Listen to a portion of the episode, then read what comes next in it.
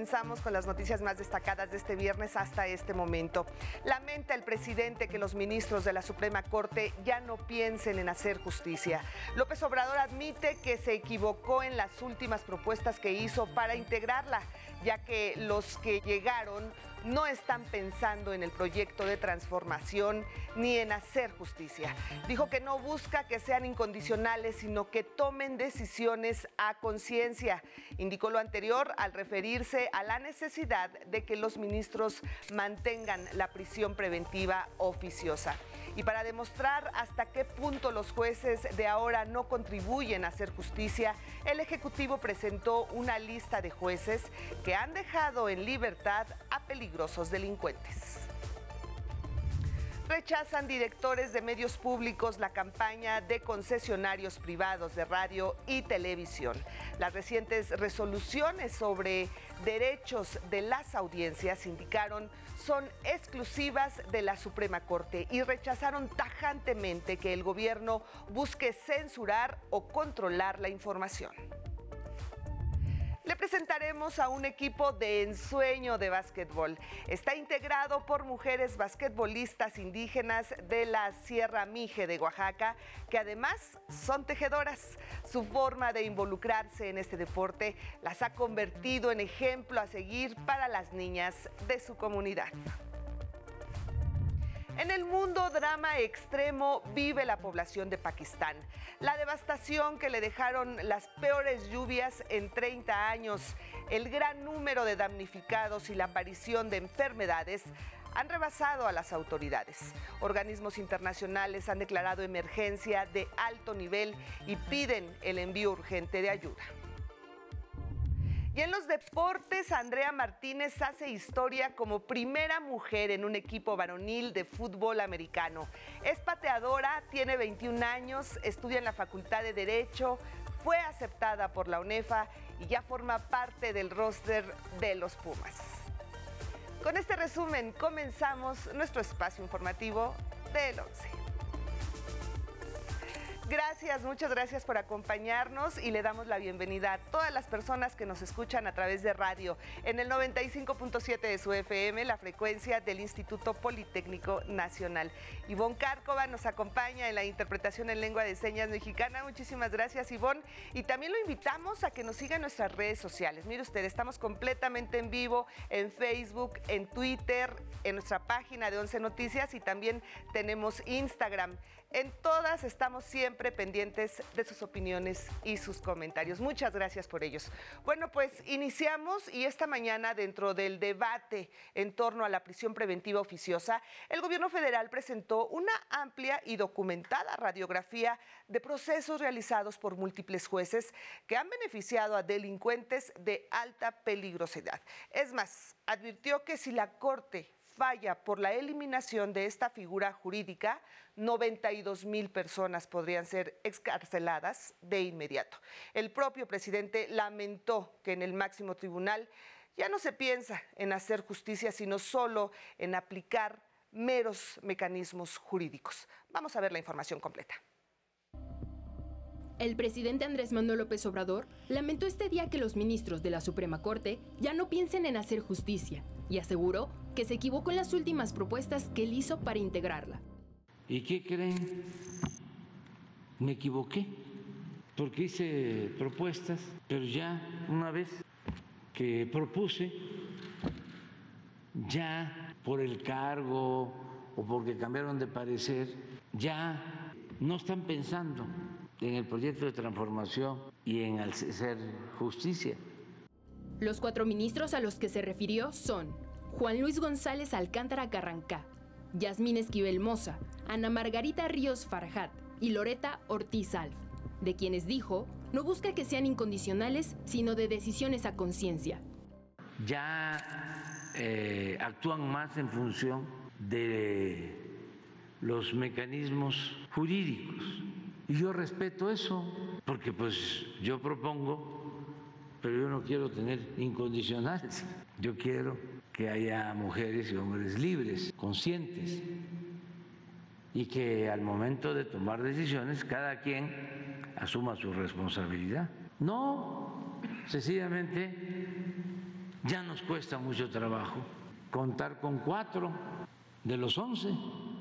El presidente señaló lo anterior al abordar el tema y el debate que actualmente se está dando en torno a la decisión que deberán tomar en días próximos, precisamente los ministros de la Corte para determinar si se elimina o se mantiene la prisión preventiva oficiosa. Este viernes, el mandatario federal presentó un informe detallado sobre la importancia de mantener la prisión preventiva oficiosa que el próximo 5 de septiembre resolverá la Suprema Corte de Justicia.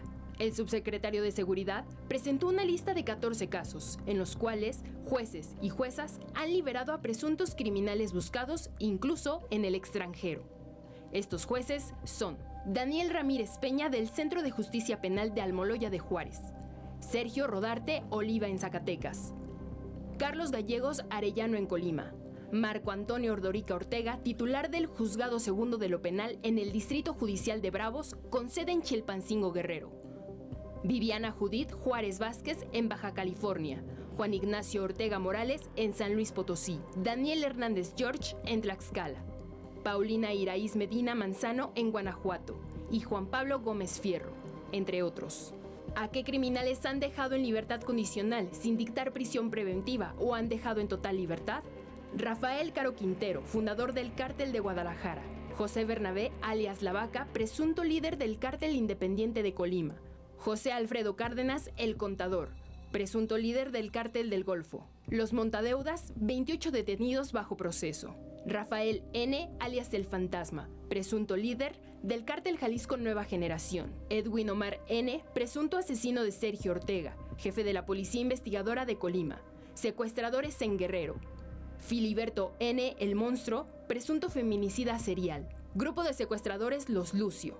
El empresario Kamel Nasif, vinculado a una red de pedofilia. El exgobernador de Puebla, Mario Marín, que al igual que el empresario Kamel Nasif, fueron acusados de tortura a la periodista Lidia Cacho. José Antonio Yepes Ortiz El Marro, líder del cártel Santa Rosa de Lima. Por eso, explicó Mejía Verdeja, con la prisión preventiva oficiosa se busca eliminar la puerta giratoria de presuntos criminales que entran a prisión por un lado y casi de inmediato quedan en libertad y pueden cometer nuevamente cualquier tipo de ilícitos. Si se elimina la prisión preventiva, como lo pretenden los proyectos hoy en discusión en la Suprema Corte, no solamente se volvería a la puerta giratoria, sino que podríamos hablar ahora de una puerta abierta, porque 92 mil personas que hoy en México están sujetos a prisión preventiva por delitos graves, secuestradores, narcotraficantes, feminicidas, entre otros delitos, o, también delincuentes de cuello blanco, podrían solicitar mediante amparo ser excarcelados, con lo cual habría una gran, gran impunidad. 11 Noticias, Denis Mendoza. Y precisamente sobre este tema, el vocero de la presidencia, Jesús Ramírez, exhibió cómo los medios de comunicación que apoyaron informativamente cuando se aprobó la prisión preventiva en el sexenio de Calderón, ahora hacen exactamente lo contrario para cuestionar al presidente. Eh, el primer dato importante es que eh, el debate que, se, que hubo en 2007-2008 duró siete meses, en el cual los medios de comunicación avalaron, digamos, la intención de, de, la, de, la, reforma legal apoyada por el PRI y por el PAN y que pues produjo 2.170 notas en esa época, durante siete meses. Y solo en un mes, ahora, hay más de 3.753 notas respecto a la prisión preventiva. Y resaltó que en este tema ahora los medios centran la información en la posición del presidente López Obrador. Entonces, la diferencia en, con los medios entre 2007 y 8 y 2022, pues la podemos eh, ver como ahora el debate no es la prisión preventiva, es el presidente de la República. Y mire, este tema nos compete a todos. ¿eh?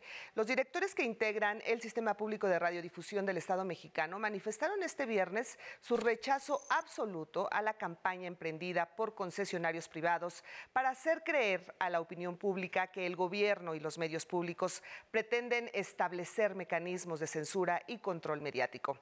Indicaron que las recientes decisiones que invalidan el decreto de 2017 relacionado con el derecho de las audiencias es una decisión exclusiva de la Suprema Corte de Justicia, en la que nada tiene que ver ninguna instancia del gobierno federal. Cabe recordar que la resolución de la Corte obliga a los concesionarios a dejarle claro a sus audiencias cuando lo que transmite es información y cuando es opinión, así como diferenciar entre publicidad pagada e información. Ante esta decisión, precisaron los directores del SPR, se ha desatado una campaña por parte de diversos actores de la industria de radiodifusión en contra de los medios públicos. En un comunicado, los directores del Sistema Público de Radiodifusión aclaran.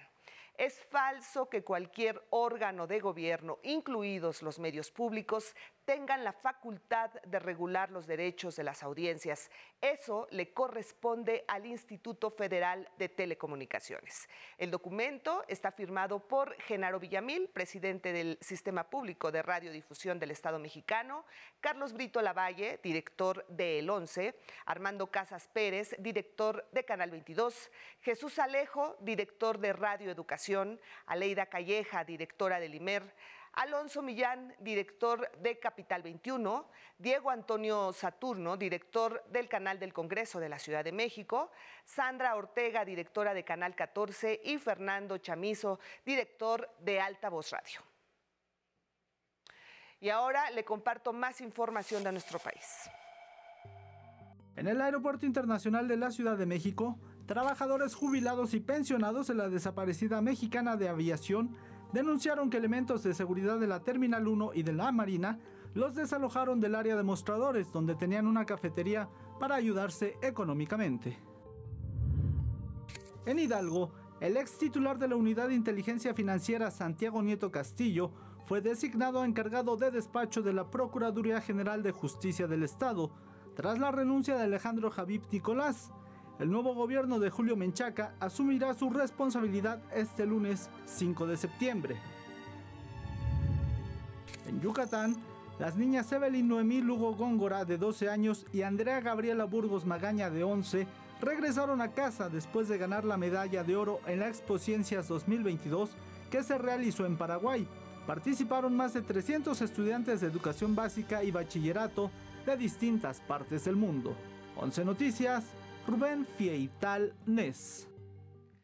Esto hay que tomarlo mucho en cuenta porque dos fenómenos meteorológicos en la costa del Pacífico ocasionarán fuertes lluvias en Baja California Sur, Sonora, Sinaloa, Nayarit, Jalisco, Michoacán, Guerrero, Oaxaca y Chiapas. La Comisión Nacional del Agua precisó que frente a las costas de Baja California Sur ya se encuentra la tormenta tropical Javier y más al sur, frente a Chiapas y Oaxaca, una baja presión con potencial ciclónico. Javier afecte el día de hoy, el sábado, el domingo y ya a partir del domingo por la tarde noche eh, eh, comienza a recurvar alejándose de, de Baja California Sur. En tanto, en las próximas horas se anticipa la generación de la tormenta tropical Kate.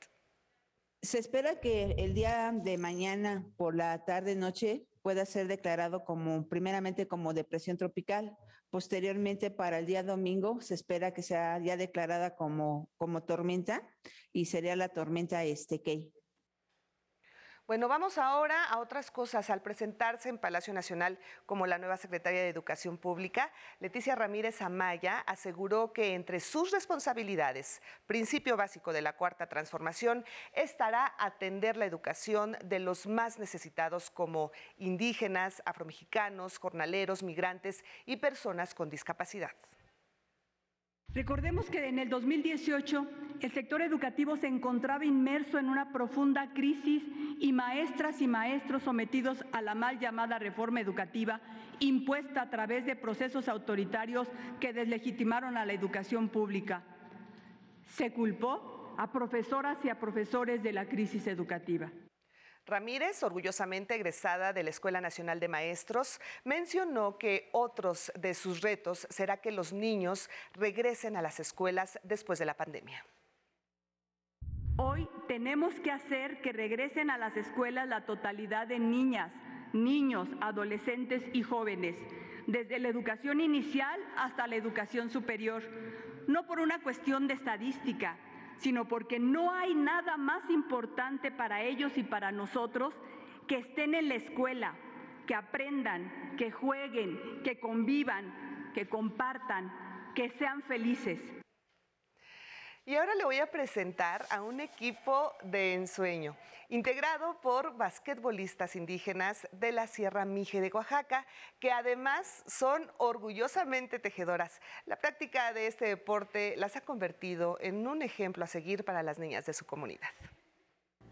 Victoria García, Felipa León, Andrea García y Anastasia Ramírez son el Dream Team del equipo Ñacunuiza, mujer tejedora en Mixteco, se han coronado como las campeonas del básquetbol y el tejido en San Esteban Atatlauca, una comunidad ubicada en lo más alto de la Sierra Mixteca de Oaxaca, escondida entre sus bosques y casas de madera. Me gusta mucho jugar con mis compañeras porque cuando nos reunimos aquí de tejer, de hilar, ¿no? Y luego salimos un rato a jugar y luego ya agarramos cada quien nuestra casa. Su carrera deportiva comenzó a los 15 años, cuando recién se impartía educación física a las mujeres indígenas en las escuelas públicas y se luchaba contra múltiples obstáculos. Mi papá no me dejó ir a la escuela, ni estudio, ni nada, no me dio mi papá. Yo crecí en una selva muy triste, y no había comida. A lo largo de 50 años se han convertido en mentoras del deporte ráfaga. Este, las niñas de aquí en San Esteban Totlauca me han platicado mucho que este, nos vamos a echar un, este, un rato de juego con ella. Pues mi nieta también ha salido a jugar. Hasta en Saltillo, Coahuila, salió una de mi nieta a jugar. Sin embargo, saltaron a la fama hasta este año cuando uno de los 22 nietos de Andrea, la capitana del equipo, grabó el partido y lo hizo viral en TikTok. Ese día que jugué Día de Mamá, me llamaron para jugar. Y ya que asesté, pues le dieron más gusto. Y ese momento estaba mi nieto y sacó el foto y pues nos está demostrando ahorita. Pero el reconocimiento no lo es todo. A la fecha, las basquetbolistas continúan entrenando con zapatos de vestir, una pelota prestada por las autoridades de la comunidad y trajes típicos en cada partido oficial. No cuentan con los recursos económicos, ni siquiera para trasladarse desde sus hogares hasta la cancha de básquetbol cada miércoles y domingo. ¿Cómo le hace para llegar desde allá? Pues caminar nos cobra 100 pesos si es que pedimos un colectivo así, nos cobran. O hasta más no puedes cobrar. De la venta de artesanías textiles consiguen lo básico para seguirse reuniendo e impulsar a las próximas estrellas. Aquí es parejo también, tenemos las mujeres, tenemos derecho también. Tenemos derecho también que somos mujer, no solo los hombres tienen derecho ahora. Con imágenes de mis compañeros Miguel Escobar y Carlos Izquierdo, desde San Esteban a Tatlauca, 11 Noticias. Gabriela Jiménez.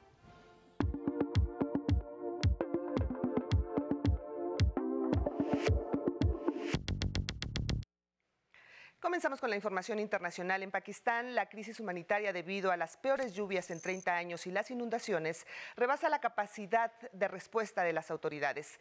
Miles de casas siguen sumergidas en el agua mientras las personas desplazadas se refugian como pueden en campamentos improvisados a orillas de las carreteras.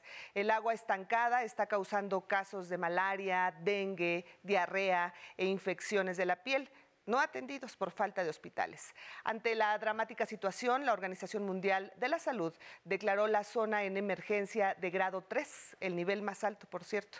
UNICEF advierte que al menos 3.4 millones de niños necesitan ayuda humanitaria urgente. Este desastre se suma a la sequía e incendios que provocará la ola de calor de abril y mayo en Pakistán. Y viajemos ahora a Sudamérica. En Argentina, las autoridades investigan el frustrado atentado contra la vicepresidenta Cristina Kirchner. El Ministerio de Seguridad informó que un hombre de 35 años, identificado como Fernando Sabaj Montiel, fue detenido anoche luego de disparar fallidamente con una pistola a la cabeza de Kirchner, lo que conmocionó a Argentina y al mundo. Este hecho es de una enorme gravedad es el más grave que ha sucedido desde que hemos recuperado nuestra democracia. Las investigaciones arrojan que Sabaj Montiel, nacido en Brasil y nacionalizado argentino, tiene antecedentes penales. El atacante está acusado de tentativa de homicidio calificado. Esta mañana la policía allanó la casa de Sabaj, donde encontró 100 balas calibre 9 milímetros. Además, analiza su celular. En todo el país se realizan concentraciones principalmente en la Plaza de Mayo de Buenos Aires ante pues este repudio al ataque luego que el gobierno decretara este día como feriado. Mandatarios de América Latina expresaron su apoyo a Cristina Kirchner, entre ellos el presidente de México, Andrés Manuel López Obrador. Expresar mi condena enérgica por el fallido atentado a la presidenta, vicepresidenta de Argentina, a Cristina Kirchner. Fue algo lamentable, eh, reprobable, pero al mismo tiempo diría eh, milagroso, porque está bien Cristina, no puede justificarse, ni tratándose de enemigos, menos de adversarios.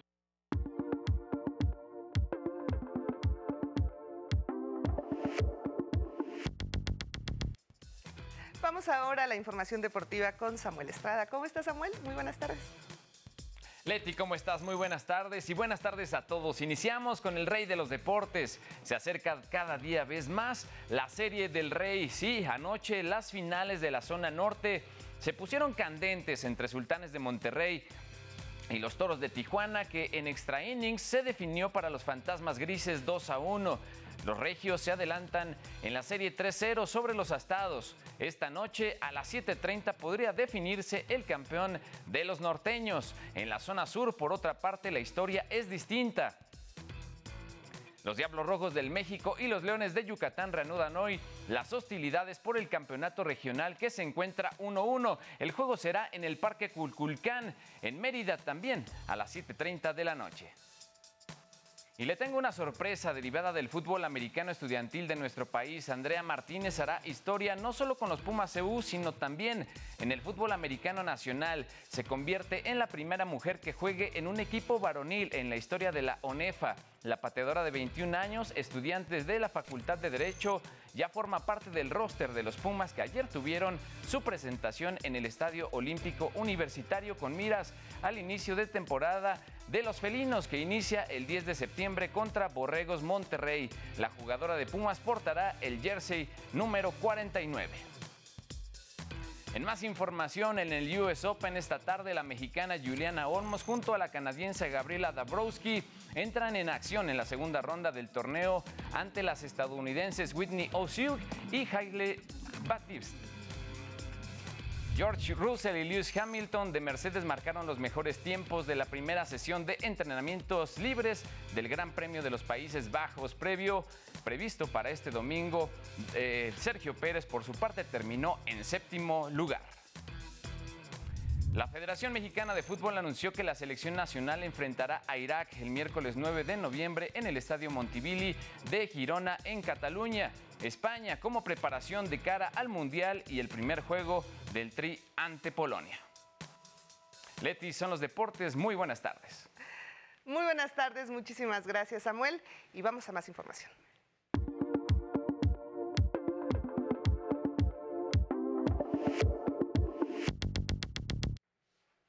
Ya está lista Saraí Campech con sus recomendaciones de todos los viernes. ¿Cómo estás, Saraí? Muy buenas tardes. ¿Qué tal, Leti? Muy buenas tardes. Comenzamos con concierto. Oídos a la vista es el título del programa que Ambulantito presentará en la Biblioteca Vasconcelos, experiencia inmersiva entre los cortometrajes de animación del mexicano Raúl Robin Morales y la música en vivo de la Orquesta Sinfónica de Naucalpan. Las niñas y los niños van a poder ver ahí qué instrumento está tocando, qué cosa, y lo están viendo en pantalla, la verdad que sí, te abre, te abre la cabeza y te abre el corazón. La cita es este sábado a las 12 y 14 horas en la Biblioteca Vasconcelos, aquí en la Ciudad de México, y la entrada es libre. A partir de mañana y hasta el 2 de octubre, cada fin de semana habrá conciertos del Festival Internacional de Piano en Blanco y Negro. Encuentro que cumple 25 años. La cita es sábado a las 7 de la noche. El domingo las funciones serán a las 13.30 y 7 de la noche en el auditorio Blas Galindo del Centro Nacional de las Artes y los boletos en taquilla del CENART. En la explanada del Teatro de la Ciudad con Arte comenzará la muestra nacional de danza folclórica, edición número 30, que ofrecerá un viaje por México a través de la danza. No se la pierda a las 7 de la noche en Monterrey, Nuevo León. Y otra opción para quienes desean disfrutar de algún espectáculo de manera diferente es la vecindad del Chavo Deport, una experiencia inmersiva en realidad virtual. Uno de los personajes más icónicos de la televisión mexicana, el Chavo del Ocho, llega en formato digital para convivir, recorrer y hasta tomarse una tacita de café en la vecindad más famosa de Latinoamérica. La vecindad del Chavo Deport es una experiencia inmersiva de realidad virtual 3D digital que combina lo físico con lo real. Entonces podrás entrar a la vecindad de manera eh, pues paralela en el mundo físico y el mundo virtual. En el físico pues es una sala común, pero en el mundo virtual pues es un mundo lleno de imaginación, de experiencia y sobre todo pues es un portal hacia el mundo de, de las creaciones de Roberto Gómez Bolaños. Para vivir esta experiencia se coloca un visor y unos controles que simulan las manos. De esta manera uno se convierte en un avatar de churrumino y puede interactuar con los personajes, entrar a la casa de don Ramón y doña Florinda e incluso ver dentro del barril del chavo además de ayudar al Chapulín Colorado a cumplir una misión.